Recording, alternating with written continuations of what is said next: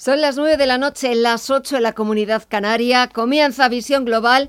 Estaremos con ustedes hasta las 10 de la noche para que conozcan de la mano de los mejores expertos lo que está pasando este lunes 10 de mayo. Pero antes, actualizamos toda la información. Blanca del Tronco, muy buenas noches. Buenas noches.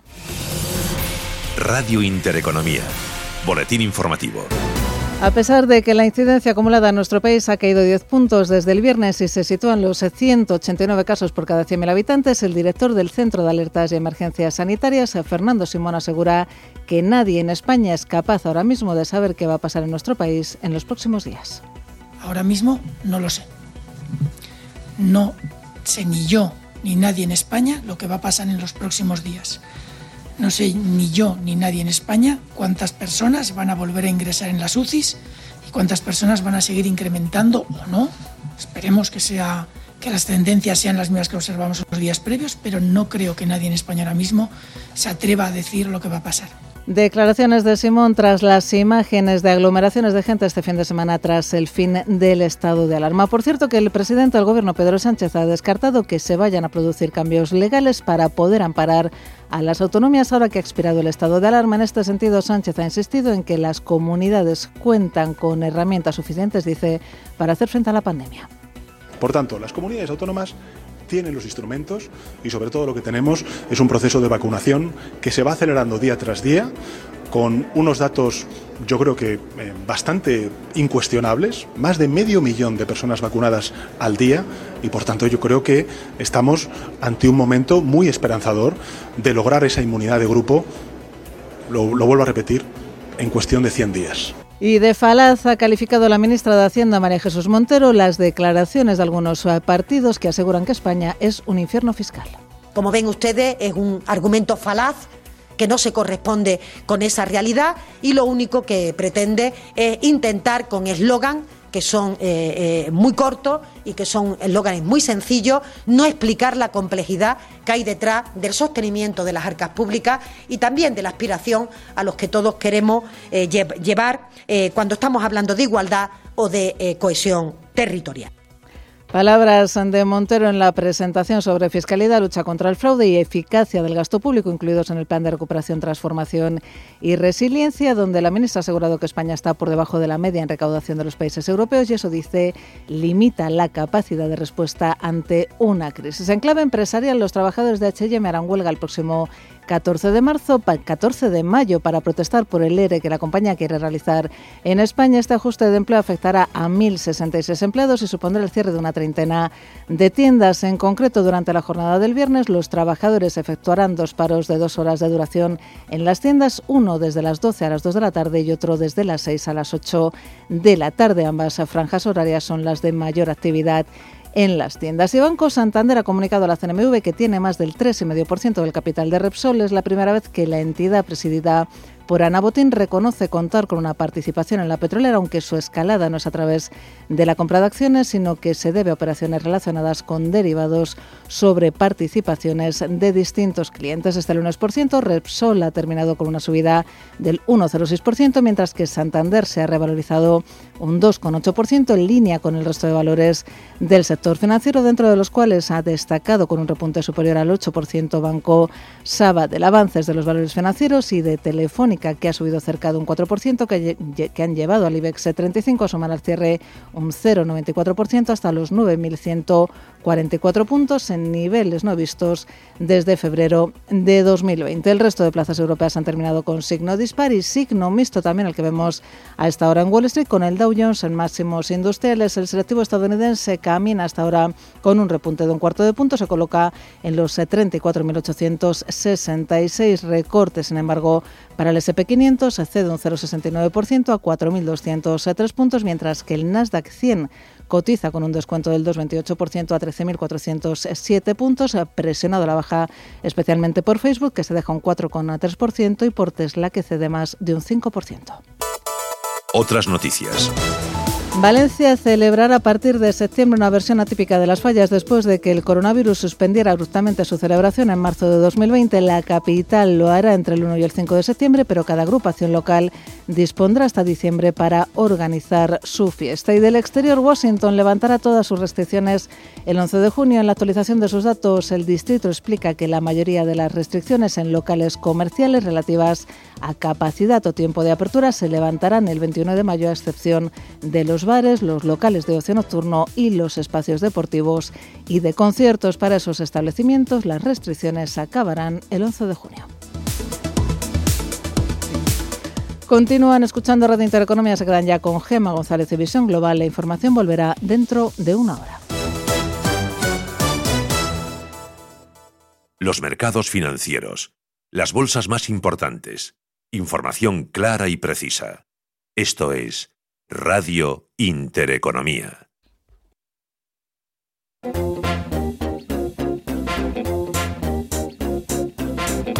Esto es Visión Global con Gema González.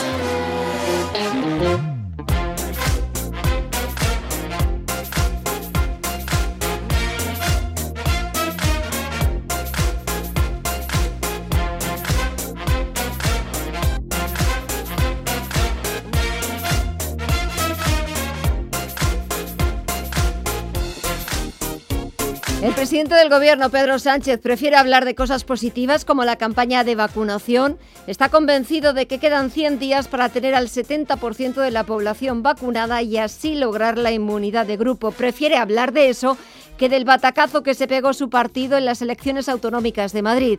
De ellas solo ha dicho Pedro Sánchez que hay que aprender de los errores, pero que todavía quedan 32 meses para las generales, mientras en Wall Street solamente el Dow Jones Industriales sigue en positivo. Este indicador ha llegado a romper máximos históricos, ha llegado a romper los 35.000 puntos, aunque ahora mismo las subidas están desinflando, un 0,27% arriba hasta los 34.000 870 puntos. Caídas para el SP500 que baja un 0,7% los 4.201 puntos y las caídas son más abultadas por encima del 2% las que está registrando todo el sector tecnológico. Tenemos al Nasdaq Composite que está bajando un 2,24% en los 13.443 puntos. Este lunes, en el que hemos vuelto a escuchar al presidente de los Estados Unidos, a Joe Biden, hablar del plan de resistencia y hablar del plan que ha puesto encima de la mesa para conseguir que la economía estadounidense vuelva al pleno empleo. We're moving in the right direction. So let's be clear. Insiste en que van en la buena dirección, que su plan de recuperación, el que ha puesto en marcha, está funcionando y que así lo vamos a ver en los próximos meses. Por cierto, que en cuanto a datos estadounidenses, el más importante lo conoceremos este miércoles, será el IPC correspondiente al pasado mes de abril. Los analistas ya anticipan un repunte interanual hasta el 3,6%.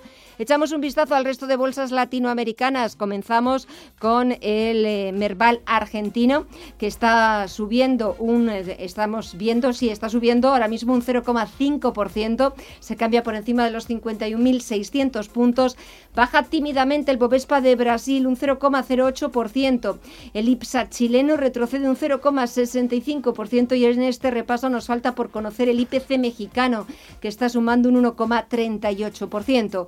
Vamos a echar un vistazo también a lo que está pasando en los mercados de divisas, en los mercados de materias primas, pero también en el mercado de las criptomonedas. Mireya Calderón, muy buenas noches. Muy buenas noches. Vamos a empezar el repaso con las criptomonedas porque hoy vuelve a, palparse la volatilidad mientras que la principal moneda virtual pierde un 1,2% hasta los 56.759 dólares. La segunda por excelencia, el Ethereum, sube hoy más de un 4% después de haber cerrado el domingo con una ganancia semanal del 31,6%. La criptodivisa marca así un nuevo máximo histórico, superando por primera vez la barrera de los 4.000 dólares y ahora sube con ganancias de un 6,2% hasta los 4.145 dólares. Recordar que la segunda mayor criptomoneda del mundo sube un 450% en el año y el Bitcoin gana un 100% desde enero. En divisas el euro ha subido hoy a su valor máximo frente al dólar desde finales de febrero porque se mantiene la debilidad del billete verde debido a la caída de la creación de empleo en Estados Unidos, aunque ha perdido un poquito de fuelle. Ahora cotiza por encima de los 1,21 dólares dólares y la libra, por su parte, cotiza también por encima de los 1,41. En materias primas, los precios del crudo consolidan niveles. El barril de, Brent cotiza en los 68 dólares y el West Texas cerquita de los 65. Y el metal precioso, el oro, sigue por encima de, de los 1.800 dólares, concretamente en los 1.836 dólares la onza. Pues este es el tiempo real, así están los mercados al otro lado del Atlántico y buscamos el análisis. Saludamos como todos los lunes a José Ignacio Gutiérrez Lasso, que es presidente de MG Valores. José Ignacio, muy buenas noches. Muy buenas noches, Gemma. Dow Jones rompiendo los 35.000 puntos, aunque ahora esas subidas se están desinflando un poquito y en la bolsa ha durado poco. Ha, durado poco, pero bueno, ahí han estado esos 35.000 y quién nos dice que no pueda volver a ellos en los próximos días. Sí, sí. ¿Verdad? Y en la bolsa española el IBEX 35 ya nos tocaba que hoy ha sido el que mejor se ha comportado de los parques del viejo continente por encima de los 9.100 puntos. Esto tira. Efectivamente. Efectivamente, pero vamos, eso también es por una razón muy sencilla. El IBEX, eh, gracias a Dios, lo que ha registrado es una subida importante de todos los valores bancarios, además de lo de Almiral, pero sobre todo los, eh, todo el sector bancario, que estaba olvidado y que estaba devaluado en todas las carteras. Ya ha tenido algún otro intento de subida, pero que no, no consolidó. Vamos a ver si consolida este. Eh, razones hay, pero bueno, no hay tampoco ninguna nueva noticia, quitando eh, las que pudieran generarse de fusiones, etcétera, pero hoy es que han subido todos los bancos. Y también ha habido subida de los bancos eh, de los bancos europeos o vamos de los grandes. Por ejemplo el Crédit Agricole francés pues ha subido bastante ha, ha seguido subiendo la BNP Paribas etcétera etcétera. Eso quiere decirse que a lo mejor bueno pues ha llegado la la hora de los de los financieros. Vamos vamos a ver no y en cuanto a las bolsas americanas, pues eh, a mí lo que me, tiene un poco perplejo es que sigue bajando, sigue corrigiendo el Nasdaq. y hoy está corrigiendo dos y pico por ciento. y lleva varios días corrigiendo. Yo no sé si esto no es una advertencia sobre una corrección más o menos general, sobre todo por una razón muy sencilla, porque los resultados de las grandes tecnológicas han sido espectaculares.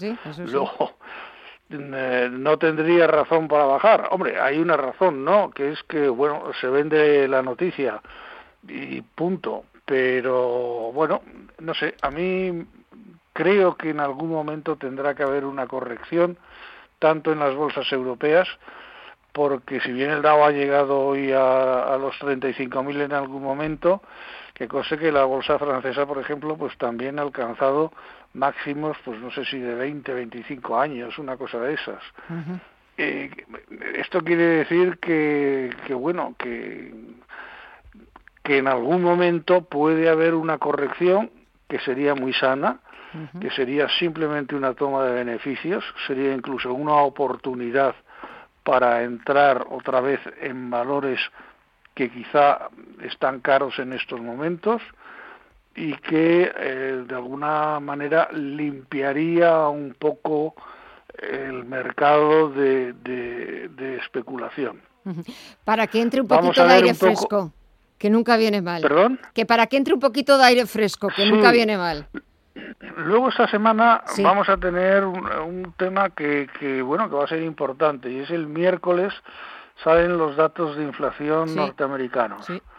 Entonces, eh, se está esperando un 0,2% sobre el mes anterior. Hay que tener en cuenta que ya abril sobre mayo, perdón, sobre marzo fue un 0,6.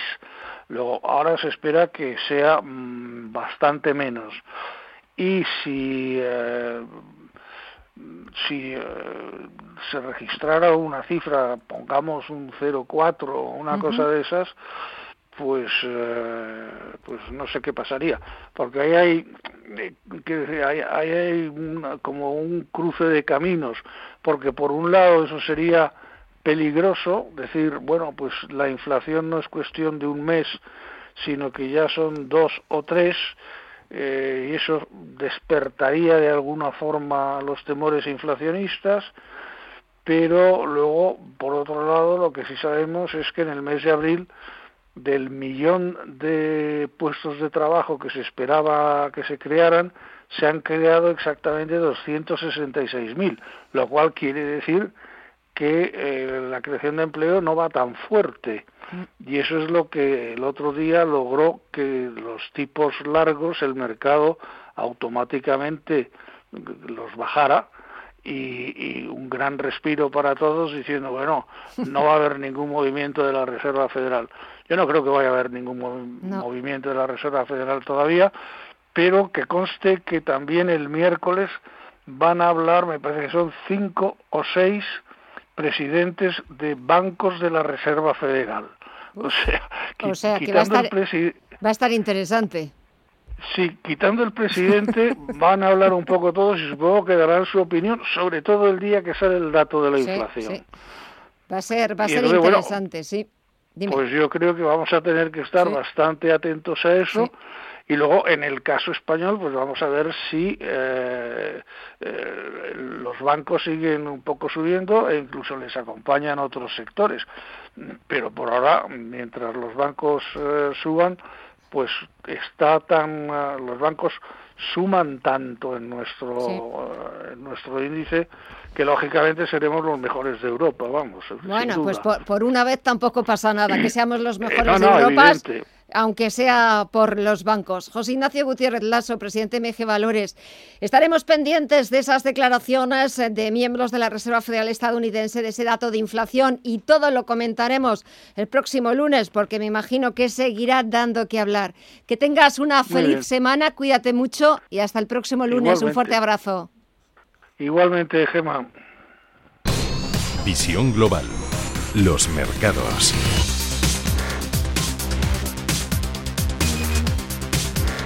Bontobel Asset Management patrocina este espacio. De vuelta a las principales bolsas europeas, el IBEX 35, lo comentábamos hace unos minutos con José Ignacio Gutiérrez Lasso, encadena su cuarta sesión al alza que le ha llevado hasta los 9.144 puntos, su nivel más alto en los últimos 15 meses. Los avances han estado liderados por los bancos, echamos un vistazo dentro del selectivo y las mayores subidas han sido para el Sabadell del 8,40%, pero también al Miral, gracias a unos resultados mucho mejor de lo esperado, ha sido el segundo valor que más ha subido un 8,37% y Telefónica que ha sumado cerca de un 4% y ha recuperado los 4 euros por acción. Y entre los perdedores tenemos que hablar de AENA, que se ha dejado un 3,63% después de que el Tribunal Supremo haya dictaminado que los contratos comerciales que se regían por la modalidad de contrato de arrendamiento se deberían considerar contratos de concesión de servicios sujetos a regulación armonizada. El gestor aeroportuario ha tratado de tranquilizar al mercado asegurando que la sentencia es de un antiguo conflicto en el aeropuerto puerto del Prat y poco o en nada va a cambiar el escenario de la batalla por los alquileres en sus terminales motivada por la pandemia y tampoco variará significativamente su modelo comercial. AENA pretende mantener la figura del arrendamiento de espacios y no la concesión. Santander ha declarado a la CNMV que tiene el 3,5% del capital de Repsol. A precios de mercado esta, esta participación estaría valorada en más de 550 millones de euros. En concreto, el banco, que en su último movimiento en el accionariado de Repsol contaba en 2009 con un 1,99%, ha declarado que posee actualmente con un 1,03% del capital en acciones directas directas de la petrolera, mientras que cuenta con otro 2,55% a través de diferentes instrumentos financieros. En total, entre participación directa y derivados, Santander posee un total de 54,73 millones de acciones de Repsol. Y seguimos hablando de la petrolera porque ha iniciado este lunes las obras de su megaproyecto eólico en Aragón de 860 megavatios. Distribuidos en 26 parques eólicos ubicados en Zaragoza, Huesca y Teruel. En esta primera etapa de construcción, construcción, se han comenzado las obras de los dos primeros parques, ambos en la provincia de Zaragoza, que suman 60 megavatios y cuya entrada en funcionamiento está prevista para el primer trimestre de 2022. Para Repsol, el desarrollo y puesta en marcha de este proyecto eólico supondrá un importante impulso al dinamismo socioeconómico de la región. Y nuevo proyecto en el, sector, en el sector de la banca privada. Beca Valius planea gestionar 1.500 millones de euros en tres años. Propone un modelo de negocio basado en el trato personal y aspira a hacerse con el 5% de la cuota de mercado de las firmas independientes de banca privada de aquí a 2030. José Luis Blázquez es su consejero delegado. Para nosotros es muy importante ser boutique y boutique basado en valores. En el sector servicios y la banca privada es un sector de servicios, las personas son muy importantes. Por lo tanto, si las personas son muy importantes, las personas necesitan valores. Un modelo sin conflicto de intereses en, en un entorno multicustodia y multijurisdicción y un último apunte de la renta fija. El interés del bono español a 10 años continúa al borde del 0,5% con la prima de riesgo acercándose a los 70 puntos básicos. Bontobel Asset Management ha patrocinado este espacio. Bontobel Asset Management. Calidad suiza con el objetivo de obtener rendimientos superiores a largo plazo. En Bontobel Asset Management siempre estamos a la vanguardia de las inversiones activas en bonos y acciones. Para más información, entre en nuestra página web bontobel.com barra am. Bontobel Asset Management, su especialista global en fondos de inversión. Cuando en una peli dicen eso de me las pagarás, al final nadie acaba pagando, pues como tú con Netflix, que ya te invita a Yoigo, porque ahora Yoigo te regala seis meses de Netflix para que puedas estar todo el día ahí, dale que te pego a tus series favoritas, y así nadie podrá hacerte ningún spoiler. Tú solo tendrás que preocuparte de buscar esa serie con la que te harás el próximo maratón sin moverte de tu salón. ¿Tienes ya pensado cuál será tu sitio favorito del sofá para estos seis meses de Netflix que te regala Yoigo? Porque ya sabes lo que dice el dicho, el que se fue a Sevilla no el elige el primero en Netflix. Pienso, luego actúo, yo oigo.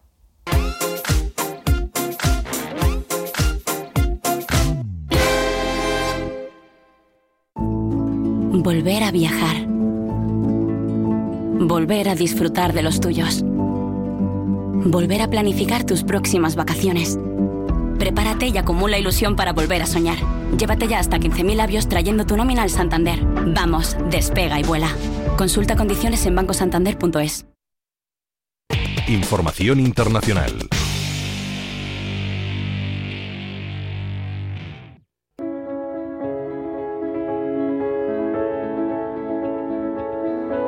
La vacunación es un derecho humano universal. Son palabras de Ursula von der Leyen en una cumbre mundial en junio del año pasado. Pero si algo ha dejado claro la pandemia son las diferencias entre los países más ricos y los más pobres, porque mientras a los segundos el virus los está devastando, los primeros están resurgiendo. A pesar de las promesas iniciales, el mundo desarrollado ha hecho poco por promover la vacunación mundial. Cerca de 192 países se inscribieron el año pasado en el mecanismo COVAX, una asociación de distribución de vacunas, y la Fundación Gates donó 300 millones de dólares a una fábrica india con el fin de que produjera dosis para los pobres del mundo. Y es que India ha detenido las exportaciones mientras lucha contra un incremento récord del virus y una crisis humanitaria en expansión, lo que ha retrasado envíos cruciales ya que ese país produce la mayoría de los suministros de COVAX. Fique em casa, a economia e vê depois afundar a vocês. De hecho, en Brasil, donde miles de personas mueren a diario, las autoridades solo han recibido una décima parte de las dosis de AstraZeneca que les habían prometido para mediados de año. Y en países tan variados como Ghana y Bangladesh, que agotaron rápidamente sus primeros suministros de vacunas, los pocos afortunados que recibieron una primera dosis no saben con certeza cuándo recibirán la segunda. Viendo la situación, los países occidentales empezaron a prometer vacunas al mundo en desarrollo, donaciones que son una gota de agua ante tanta necesidad. Todo ello mientras que los fabricantes de vacunas están prosperando gracias a las ventas realizadas a los ricos del mundo. Pfizer recaudó 3.500 millones de dólares por su vacuna en los primeros tres meses de 2021, pero a COVAX solo le prometió darle menos del 2% de las dosis de este año. Por su su parte, Moderna. Indeed, I think two things have really changed our espera ganar thinking in the last 18.000 millones de dólares en ventas de vacunas en 2021, acordó suministrar en esta semana a COVAX a pesar de haber tomado una inversión inicial de una fundación líder del organismo en enero. Todo un despropósito que se suma al dinero que además necesitan esos países para hacerlas llegar a los brazos de la gente. Y es que de los 92 países más pobres a los que se las suministra, 8 han recortado sus presupuestos de salud debido a las pérdidas económicas relacionadas con el virus y varios más tienen dificultades para financiar sus sistemas de salud. Frente a esto, el Banco Mundial ha prometido 12.000 millones de dólares para la distribución de vacunas, pero hasta el momento solo ha aprobado 2.000 millones de dólares en proyectos.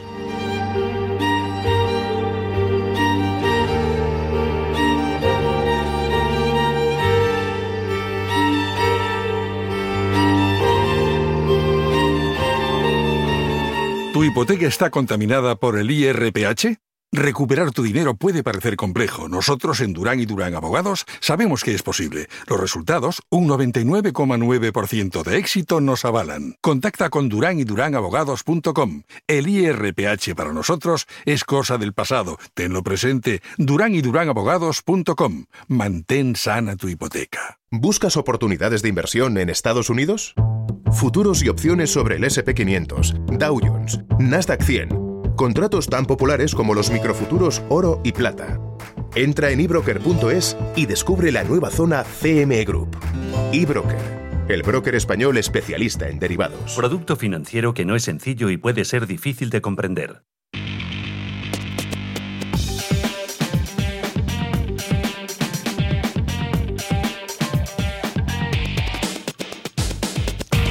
9 y 26 de la noche y echamos ya un vistazo a las portadas de los principales diarios internacionales. En el Reino Unido, la noticia más importante es el anuncio que ha hecho el primer ministro Boris Johnson sobre el desconfinamiento.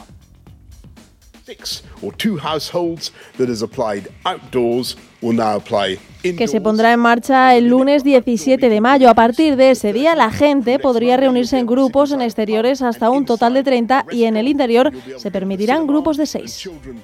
El otro asunto que destaca la prensa británica tiene que ver con las elecciones locales y la derrota del laborismo. The Times, por ejemplo, destaca las horas bajas del líder laborista Sir Keir Starmer. Incluso los de su partido le han culpado de los pocos éxitos del laborismo.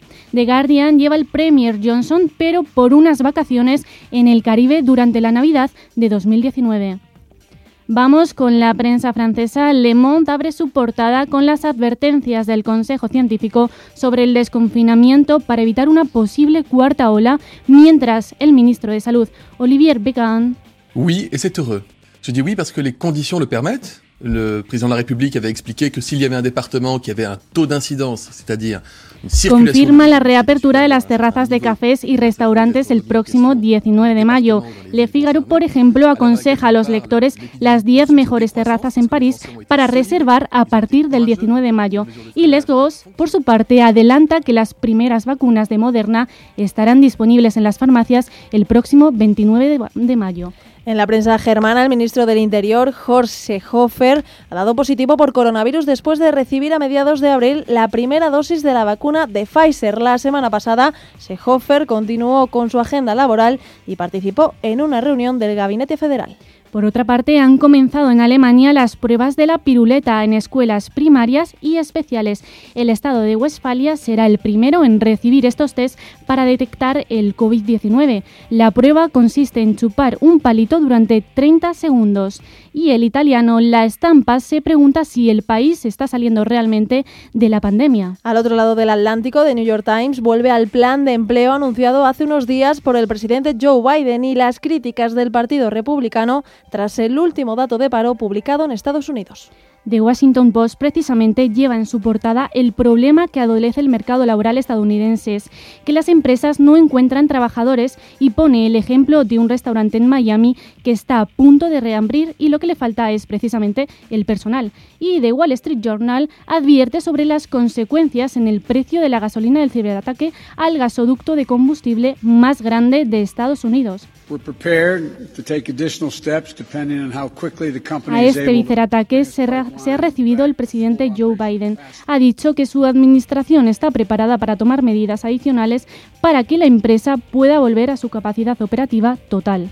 Y en Latinoamérica el repaso lo empezamos en el Clarín argentino que abre con los partidos de la oposición al presidente Alberto Fernández agrupados en la plataforma Juntos por el Cambio, que rechazan avalar en el Congreso facultades extraordinarias al presidente para tomar medidas en el contexto de la pandemia. En Chile, el Mercurio hace cuentas de la mayor recaudación que está obteniendo el Ministerio de Hacienda por los precios del cobre que están alcanzando máximos históricos y que destinarán a ayudas sociales. El Universal de México, por su parte, analiza la próxima del, del presidente Andrés Manuel López Obrador de crear dos millones de trabajos que a día de hoy no ha cumplido. Y terminamos el repaso con el brasileño O Globo, que cuenta con el Ministerio de Salud, ha distribuido 1,1 millones de dosis de Pfizer hasta la fecha.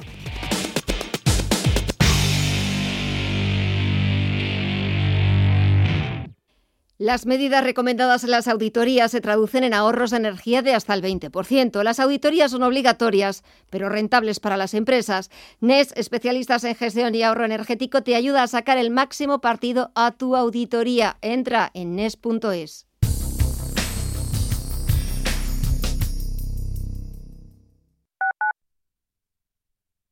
Quiero alquilar mi casa, pero ¿y si los inquilinos no me pagan o no cuidan el piso o tengo quejas? Deja de preocuparte, porque en Renta Garantizada te protegen de todo. Cobrarás tu alquiler todos los meses aunque no pague el inquilino y se ocupan de la gestión del día a día. Y tú, tranquilo. Infórmate en el 910 1095 o en rentagarantizada.es. Alquiler garantizado. Las vacunas son seguras y la mejor alternativa para acabar con la pandemia. Eres parte de la solución. Vacúnate. Hay que vacunarse. Comunidad de Madrid. La pandemia ha llevado a más de un millón y medio de personas en nuestro país a tener que acudir a los bancos de alimentos. Únete ahora a ningún hogar sin alimentos para que todas las familias puedan acceder a alimentos básicos, porque nos puede pasar a todos. Haz tu donativo en Bizum con el número 38014 o en ningunhogarsinalimentos.org. La Fundación La Caixa y CaixaBank en favor de los bancos de alimentos. Desde 2002, el restaurante Asador Yumbe ofrece lo mejor de la cocina vasca en Madrid. La selección cuidada de los productos desde su origen y el trato cercano son señas de identidad de nuestro restaurante. En Iyumbe apostamos por una cocina en la que priman los sabores, basada en el producto de temporada y que mima al máximo la calidad de sus platos. Estamos en Madrid, en Paseo de la Castellana 172, en el 91 867 5902 y en La Moraleja, en Avenida de Bruselas 9, en el 91 490 1096. Restaurante Asador y Yumbe. Porque la información económica solo tiene un camino, el del rigor y la seriedad. Hola, soy Susana Criado y te espero cada día en Radio Intereconomía de 7 a 12 de la mañana en Capital Intereconomía.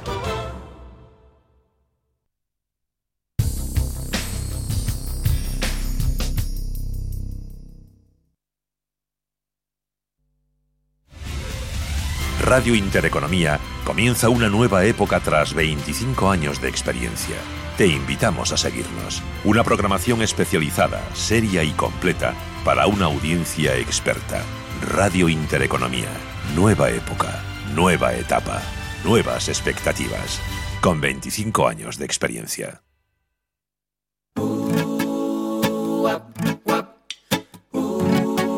Hay que familiarizarse con la palabra co-living, que no suena, pues es muy fácil. Es similar a las comunas hippies, pero en el siglo XXI.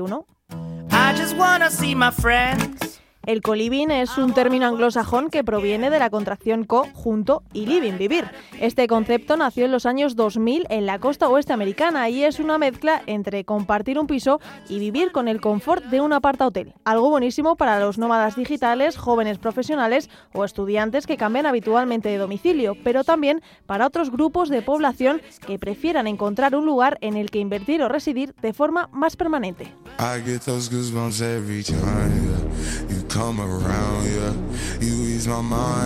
La COVID-19 ha impactado en muchos sectores, también en el inmobiliario. De hecho, muchos grupos del sector han cambiado sus inversiones hacia estos tipos de modelo. David Uriarte es CEO de Attico Living. La parte de co-living es algo que está creciendo muchísimo en, Estados Unidos, está bastante más implantado y luego en ciudades como, como Londres o Berlín. Y en España, que es incipiente, está empezando a crecer y a tener eh, muchísima demanda.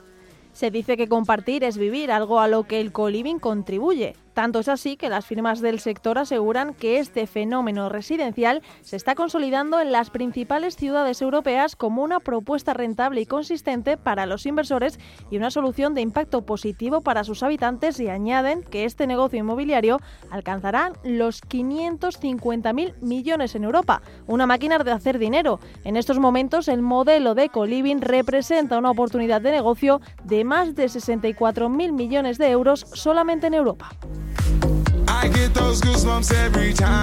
Dove Vivo es una de las empresas que apuesta por el coliving. De hecho, acaba de aterrizar en España con el objetivo de tomar posiciones en el mercado gracias a su modelo que combina un modelo funcional con la oferta de tecnología y servicios incluidos y además ofrece una mezcla entre espacios privados y espacios compartidos. Irene Trujillo es directora de operaciones de la empresa. El coliving es una revolución del mercado inmobiliario, pues, al final con una fórmula todo incluido. Quedado demostrado también con esta situación de la pandemia, que el co-living es más resiliente a esas fluctuaciones de mercado por la flexibilidad que ofrece en el contexto de incertidumbre. ¿no? Al final genera una comunidad que ese sentimiento de permanencia es difícil de replicar en otro modelo residencial.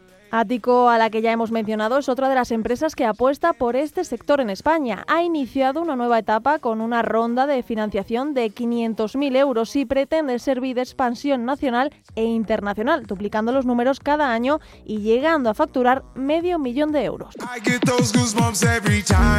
El Coliving solo ha puesto de manifiesto que compartir gastos y vivir en una comunidad de personas afines no solo está de moda, sino que además puede resultar muy rentable para inversionistas y usuarios.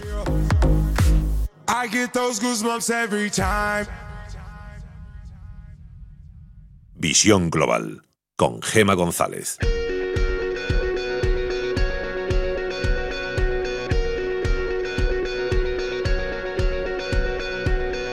En Visión Global, la entrevista del día.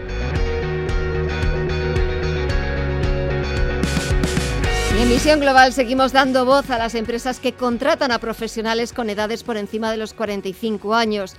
Talento altamente productivo que muchas empresas desechan. Pero no es el caso de la que nos ocupa esta noche. Imatia, una empresa altamente especializada en sectores como moda, retail, logística, comercio electrónico y administración pública, que lejos de plantearse un ERTE en 2020 por la pandemia, continuó incorporando ese talento. Y esta noche hemos invitado a Laura García, que es la responsable de talento de Imatia. Laura, muy buenas noches. Hola, buenas noches, Gemma.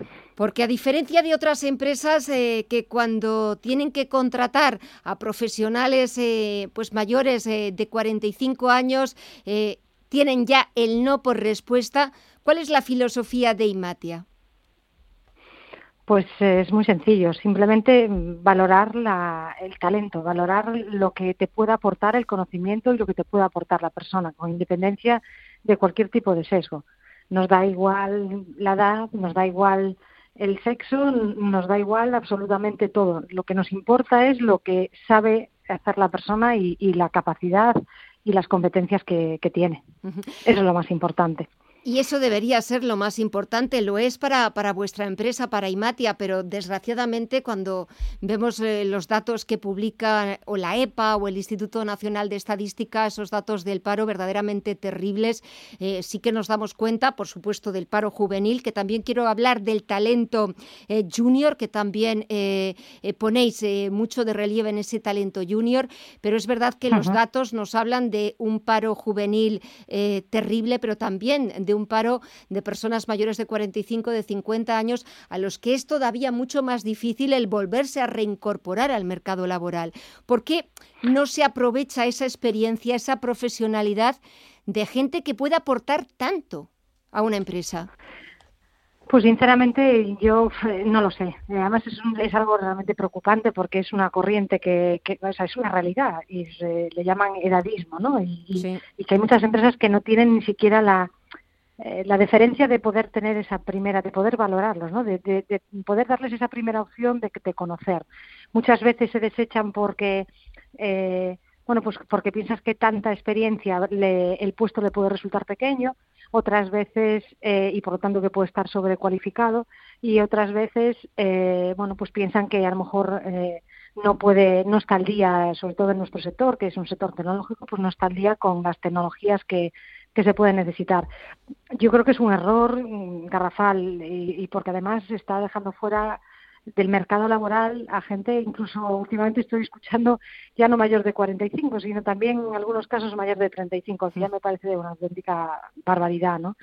Y el por qué lo hacen, pues lo desconozco, porque yo creo que desde luego las empresas ganamos mucho eh, sobre todo con, con, equipos mixtos, ¿no? Ah, estabas hablando de que ponemos el talento, eh, ponemos también el, el acento del talento junior, claro que sí, o sea, como te decía, no no diferenciamos. Por lo tanto, nosotros consideramos que equipos que son mixtos, en donde hay gente junior, gente mm, que tenga ya unos cuantos años de experiencia y gente con muchos años de experiencia es lo que es más enriquecedor, porque los junior pueden aportar pues eh, bueno pues eh, ganas de aprender pueden aportar pues cosas nuevas eh, innovación y sin embargo los los seniors te pueden apostar te, pueden aportar el know-how el conocimiento eh, esa templanza. Es decir se produce un equilibrio en los equipos que de otra forma no conseguirías. Por lo tanto yo desde luego soy de las que digo que y cada vez que tengo oportunidad lo manifiesto creo que es un error muy grande. Y aparte que eh, teniendo en cuenta la edad de jubilación que cada vez se retrasa más, dejar fuera gente que tiene, fuera del mercado laboral, gente que tiene más de 45, es un, un gran problema que tenemos como sociedad, porque, oye, simplemente dar la oportunidad de, de, de poder entrar y demostrar lo que sabe en el mismo sector con que venía con experiencia o simplemente el reconducirse, porque hoy en día todos tenemos, eh, en mayor o menor medida, tenemos que seguir formándonos y ir eh, bueno, pues eh, eh, actualizando ¿no? nuestras competencias y nuestras habilidades para poder encontrar nuevas oportunidades. Pero las empresas tenemos la obligación de, de dar esas oportunidades. Yo creo que es así, vamos. De dar esas oportunidades, eh, Laura, y sobre todo a veces en sectores o en perfiles, eh, pues perfiles tecnológicos, eh, como los que hacéis a través también de Campus Dual, porque de alguna forma también ayudáis o facilitáis a las pequeñas y medianas empresas para que completen ese proceso de digitalización de sus negocios que han tenido que hacerlo de un día para otro. Correcto, sí, efectivamente. A ver, lo que no cabe duda es de que esto ya venía desde hace un tiempo, el proceso de transformación digital ya se venía hablando y, trabajando desde hace un tiempo, pero bueno, la pandemia lo que ha hecho es acelerar todo de una forma exponencial. Entonces, ¿qué pasa? Si ya antes había una necesidad muy grande de, contratación de, perfiles tecnológicos y que no lo sabía, porque en los centros de educación, las universidades, los centros de FP arrojan eh, un número insuficiente de, profesionales. Pues eh, si ya teníamos ese, ese problema, ahora lo tenemos multiplicado por, por mucho, porque hay una necesidad enorme de que todas las empresas se, se, actualicen, eh, se transformen digitalmente para ser competitivas, ¿no? Y ahora con, con, los fondos que vienen de Europa, los fondos Next Generation, todavía va a hacer que haya mucho más oportunidades para, para este tipo de perfiles. ¿Qué pasa? Como el mercado no lo arroja, desde el Cluster TIC Galicia lo que decidimos ya hace un año es crear Campus Dual, que es un, eh, pues un proyecto formativo a través del cual eh, lo que hacemos es eh, pues facilitar que o bien eh, tanto tenemos a gente que viene con formación TIC previa o bien gente que viene de otras áreas de conocimiento eh, se le pueda dar meter en un bootcamp acelerado que es un programa de formación acelerado de pues o de cuatro meses o un máster que es de nueve meses y convertirlos en en perfiles TIC. Por ejemplo, hoy estuvimos hablando del máster que tenemos, el máster de desarrollo de software y negocio digital, que lo que hacemos es coger a, chicos que, que vienen de, de, carreras de ADE, de comercio, de derecho, que no tienen nada que ver con el sector, eh, meterlos en este máster, que es un máster dual al 80%, el máster eh, eh, el 80% están en la empresa aprendiendo, y porque les enseñamos a aprender cómo se trabaja en la realidad y los convertimos en consultor stick o en analista funcional o product owner o en scrum master, eso es lo, eso es lo que pretendemos. Y, y, a través del campus dual lo hacemos, ya te digo, con tanto gente que venga a tres áreas de conocimiento como gente que venga con formación TIC y lo que y lo que hacemos desde luego los resultados son espectaculares porque se reduce la, la curva de aprendizaje en muchísimo de tal forma que cuando los chicos salen de, este campus y empiezan a trabajar en una empresa, son productivos ya el primer día. Mientras que de la otra forma, tú sabes que cuando uno sale de la carrera o del FP y te sientas a trabajar, pues no sabes por dónde empezar. No, es lo que suele pasar Exactamente, no, no, sabes ni, ni, ni empezar. Laura García, responsable de talento de Imatia. Muchísimas gracias por, eh, por dedicaros eh, en cuerpo y alma a favorecer esa experiencia, ese talento que muchas otras empresas desechan simplemente por razones de edad o de sexo eh, y por poner el foco no solamente en la generación de talento junior a través de ese campus dual y de esa formación especializada con los máster, sino también de preocuparos porque el talento senior no se desperdicie y siga valiendo. Laura, un verdadero placer, mucho éxito y a seguir trabajando. Hasta la próxima. Igualmente, Gema, muchísimas gracias por dar la oportunidad de hablar. Hasta la próxima, un fuerte abrazo. Hasta la próxima, hasta luego.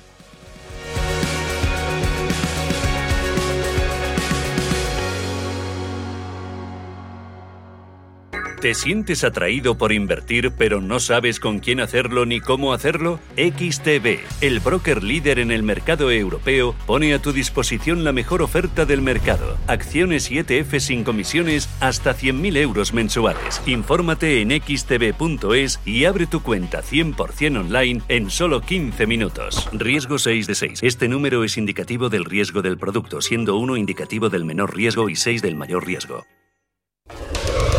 El Corte Inglés celebra la semana de Internet en su web y app con descuentos de hasta el 40% en moda, deportes, electrónica, electrodomésticos, hogar, ocio. Además, consigue seis meses de envíos gratis en nuestra web con el Corte Inglés Plus, solo hasta el 19 de mayo. Aprovecha la semana de Internet en la app y web del Corte Inglés. Si mantienes la cabeza en su sitio, cuando a tu alrededor todos la pierden, si crees en ti mismo cuando otros dudan, el mundo del trading es tuyo. Trading 24 horas, un sinfín de oportunidades. Cuando ves la oportunidad, IG. Todas las operaciones conllevan riesgo. 76% de las cuentas de inversores minoristas pierden dinero en la negociación de CFD con este proveedor. Debe considerar si comprende el funcionamiento de los CFD y si puede permitirse asumir un riesgo elevado de perder su dinero. Últimamente no podía dormir y durante el día estaba siempre inquieta. Por suerte encontré dos complementos muy útiles, Relahelp y Melatovit, de Laboratorios Marnis. De día tomo Relahelp y por la noche ya no cuento ovejas y cuento con Melatovit. Pregunta por el pack conjunto Relahelp y Melatovit en herbolarios, para farmacias y en parafarmacias de El Corte Inglés. Más información en marnis.es. En Visión Global, la tertulia de los negocios. comienzo saludando en esta tertulia de los lunes a Miguel Villarejo de Actualidad Económica. Miguel, muy buenas noches. Hola, muy buenas noches, Gema, y a todos los oyentes. Y también doy la bienvenida a Juan Iranzo, catedrático de Economía Aplicada de la UNED. Juan, muy buenas noches a ti también. Buenas noches, Gema, a todos los oyentes y a Miguel, por supuesto. Bueno, señores, ¿por dónde empezamos? Una de las últimas noticias que estaba viendo ahora en las eh, páginas eh, digitales de los diarios es eh, pues esa propuesta del gobierno español de aplazar la subida de impuestos si se retrasa la recuperación económica. Miguel. Bueno, vamos a ver, eh, España, como sucede siempre que entramos en una crisis, no ha aprovechado la fase alcista del ciclo para resolver su problema de déficit estructural. Entonces, bueno, pues se nos entramos en las peores condiciones en la crisis, mientras los alemanes, o los estadounidenses mm, que tienen unas cuentas mucho más más rigurosas pueden invertir un montón de dinero en, ayudar a sus economías, aquí apenas lo hemos podido hacer y si no llega a ser por la Unión Europea, pues mm, vaya usted a saber dónde, dónde estaríamos. Entonces, no, solo es contraproducente, el, o sea, no, no solo lo indicado en esta situación es bajar los impuestos, sino que mm, subirlos es contraproducente y evidentemente esto pues mm, está dentro de, toda lógica que si encima la, recesión se la recuperación se retrasa, pues lo lógico es que no entre en vigor ninguna de las de las subidas fiscales que nos hemos ido enterando por cuentagotas que, que nos iban a aplicar y que no son las más indicadas ni las más sociales y probablemente muchas de ellas son son impuestos que de alguna manera están vinculados con el medio ambiente y que probablemente sean buenos para llevar a cabo la transición ecológica, pero probablemente también no es el momento indicado de, subir los impuestos y esto lo dicen absolutamente todos los expertos internacionales y lo que es llamativo es que a pesar de ello España se empeñe en, aplicar subidas, subidas fiscales. Juan. Hoy la vicepresidenta Yolanda Díaz ha tenido un día sembrado ha dicho que va a eliminar toda la reforma laboral prácticamente del Partido Popular, por tanto, que va a penalizar el empleo y va a favorecer la destrucción de empleo, es bastante sorprendente. Y en segundo lugar, ha dicho que ya no va a pedir a nadie que se ajuste el cinturón, cosa que no es tan cierto porque lo que pone en evidencia es que no van a hacer ningún esfuerzo para reducir el gasto público, lo que es una barbaridad, porque había que iniciar la consolidación fiscal ya el año próximo. Y en segundo lugar, que sí que nos van a, obligar a, ajustarnos el cinturón precisamente subiendo los impuestos. Pero evidentemente, lo que tenían que haber hecho es bajar los impuestos a lo largo de la crisis y, no haber establecido 13 nuevos impuestos o haberlos subido el día 1 de enero de, eh, eh, de este año. Y luego, por otro lado, pues estas amenazas, que es casi una expoliación eh, fiscal, me parece una barbaridad.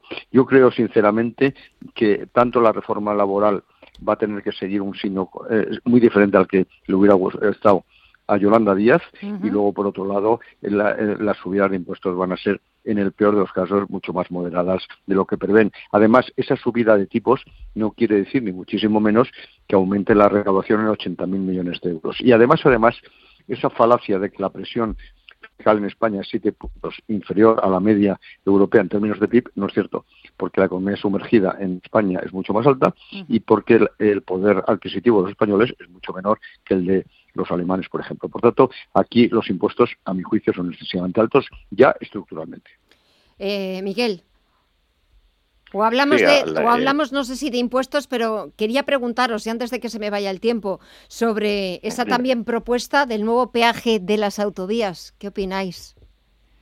Bueno, pues esto es algo que todos los expertos llevan diciendo que España debe acometer desde hace años. O sea, actualmente en Europa, el que la, use, que la pague, de los países Claro, efectivamente, la, lógica de, que la use, de que pague la autopista el que la use. Es que ahora mismo esto, la norma en fuera de, España, en toda Europa, es que las vías de alta capacidad son de pago. Y salvo en, en Francia y en Italia, donde el 80% son de pago. En España no llegan ni al 25%. Este gobierno lo primero que hizo cuando llegó al poder fue cuando expiraron las, las, las concesiones de las autopistas no las renovó. De modo que la autovía, una, una de peaje de, Burgos, que recuerdo yo que volvía de Francia y estaba habituado a que y no, y, no llegaba nunca al peaje, y dije, hombre, bueno, pues es que lo habían eliminado. Es decir, que nosotros vamos en sentido contrario al, al, que, al que va el resto de Europa. Entonces,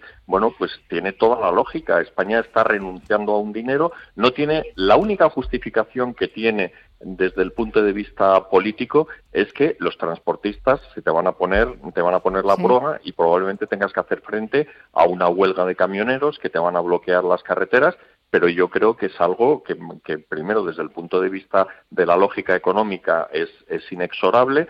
Segundo es lo que hacen todos los países de Europa incluidos los admirados países eh, socialdemócratas escandinavos y, luego que desde el punto de vista ambiental esto no, no tiene ni, ni, un pase, o sea, no tiene ningún sentido que en España prácticamente no, no se muevan mercancías por ferrocarril, que es muchísimo más limpio, no tiene ningún sentido que el 50% de los camiones que circulan por las autovías vayan vacíos, estamos tirando el, el, recursos y luego emitiendo a la atmósfera una cantidad de CO2 perfectamente prescindible. eh, Juan. Bueno, evidentemente cualquier bien eh, o servicio público divisible lo tiene que pagar el que lo usa y no los que no lo usan. Por lo tanto, a mí me parece estupendo, pero dentro de un escenario de bajada del resto de los impuestos, claro, no de subida, porque si no, eh, lo que estamos es duplicando dos veces eh, lo, mismo, y eso es lo que no puede ser. En este sentido, a mí me parece lo correcto y, de hecho, pues yo todos los veranos voy una semana a Portugal y allí ya vinculas tu tarjeta a los peajes en la propia frontera. Por tanto, es lo lógico. Es de las pocas cosas racionales que se establecen dentro de esa posible subida de ingresos eh, fiscales. Y luego, por otro lado, a mí hoy también me gustaría recordar cuando se cometen errores fiscales que se pagan. ¿eh? Y lo que pasa es que no con efectos retroactivos, que hoy el Tribunal, eh, la Audiencia Nacional ha declarado ilegal precisamente la subida encubierta del impuesto a sociedades que realizó en el año 2016 el señor Montoro. En, este sentido, hay que recordar que se ha declarado ilegal esa supuesta tributación sobre las pérdidas, es decir, que había que compensarlas y tributar en cinco años, argumentando que un impuesto esencial es decir, sobre los que recae la capacidad recaudatoria, como es el de sociedades, no se puede modificar por un decreto ley. Pero yo creo que es un asunto muy significativo que los eh, eh, políticos eh, llevan a cabo elevaciones fiscales sin pensar las consecuencias. Lo que sucede es que la justicia, si no es rápida, predecible y ejecutable, pues no es justicia. Y esto ha llegado cinco años después. Pero mucho cuidado con la subida de impuestos. ¿eh? Mucho cuidado. Lo que pasa es que nos penaliza a corto plazo a todos. Sí. Miguel, primeras declaraciones hoy, si no me equivoco, del presidente del gobierno de Pedro Sánchez, aparte de, de la campaña de vacunación, de que sigue convencido de que el 70% de la población estará vacunada para para, este verano y así lograr la inmunidad de grupo. Pero claro, le han preguntado sobre las elecciones autonómicas del pasado martes. Eh, ha dicho que, que, hay que aprender de los errores, pero que todavía quedan 32 meses para las generales. Exactamente, lo mismo que han declarado Koeman y Zinedine Zedin este, este, este, este fin de semana. Esto hay que hay que ir partido a partido. nos han pegado una paliza que, nos han sacado del, tatami y, en fin, pero, eh, pero esto todavía no ha acabado. Esto quedan tres jornadas. Entonces vamos a ver, bueno, es lo que cabe esperar del, del presidente. Yo, en, en, honor a, Sánchez, diré que yo sí creo que podemos alcanzar el 70% de la vacunación en, este, en, la inmunidad de, rebaño a mitad de a mitad de verano porque es verdad que están llegando muchísimas dosis. El anteayer creo que fue cuando se, se pusieron se puso medio millón de vacunas, es decir, que cuando hay vacunas esto va muy rápido el problema es que lleguen las vacunas y ahora aparentemente esos cuellos de botella ya se han resuelto, de modo que yo sí creo que alcanzaremos la inmunidad de rebaño en el verano. El problema es que entre medias eh, lo que ha pasado este fin de semana puede mm, hacer que descarrile el, el más feliz de los planes porque porque vamos vamos a ver las consecuencias que tiene todas estas celebraciones que tuvimos el, fin de semana en, en, toda España con los jóvenes saltando chillando sin mascarillas en, en un montón de, de ciudades eh, eso sería lamentable después del esfuerzo que ha supuesto conseguir llegar hasta aquí eh, que, lo echemos a perder por, la irresponsabilidad de, unos cuantos. Eso es una pena. Juan. Estoy completamente de acuerdo que la irresponsabilidad de muchas eh, personas pues pueden crear problemas y, este fin de semana ha sido un ejemplo. Pero dicho lo cual, también en la falta de, de responsabilidad o irresponsabilidad de algunas decisiones políticas también creo que son importantes.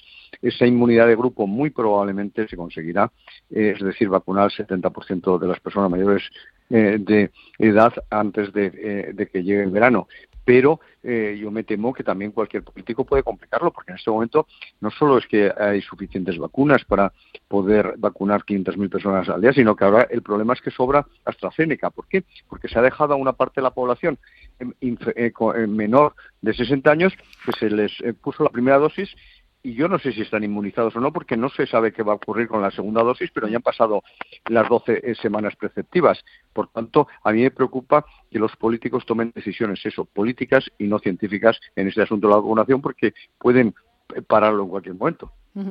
Señores, ha sido un verdadero placer charlar eh, con vosotros estos minutitos, comenzar así esta semana y comenzar este, este lunes, aunque ya le estemos poniendo punto final. Juan Iranzo, Miguel Villarejo, cuidaros mucho, que paséis una buena semana que no nos den disgustos, a ver si es posible y hasta la próxima. Un fuerte abrazo a los dos y gracias como siempre.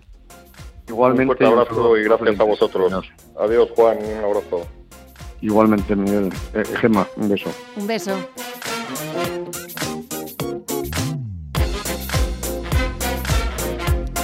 Y así nos despedimos nosotros también de esta primera edición de la semana de Visión Global este lunes 10 de mayo con las opiniones de los mejores expertos, eh, también de los mejores analistas para que entiendan qué es lo que está pasando en los principales mercados. Nosotros volvemos mañana, ya lo saben, a partir de las 9 de la noche, las 8 en la comunidad canaria, con más información, con más análisis, con más expertos y también trayéndoles eh, la mejor información. En unos minutos eh, llegan el cierre de Wall Street, de la principal bolsa del mundo. Echaremos un vistazo para ver cómo despide la bolsa norteamericana. Y mañana, a partir de las 9, cita en Visión Global. Gracias, como siempre, por acompañarnos, por estar ahí y hasta mañana.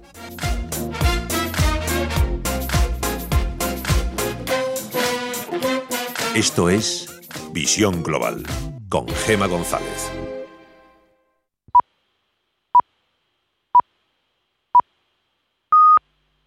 Son las 10.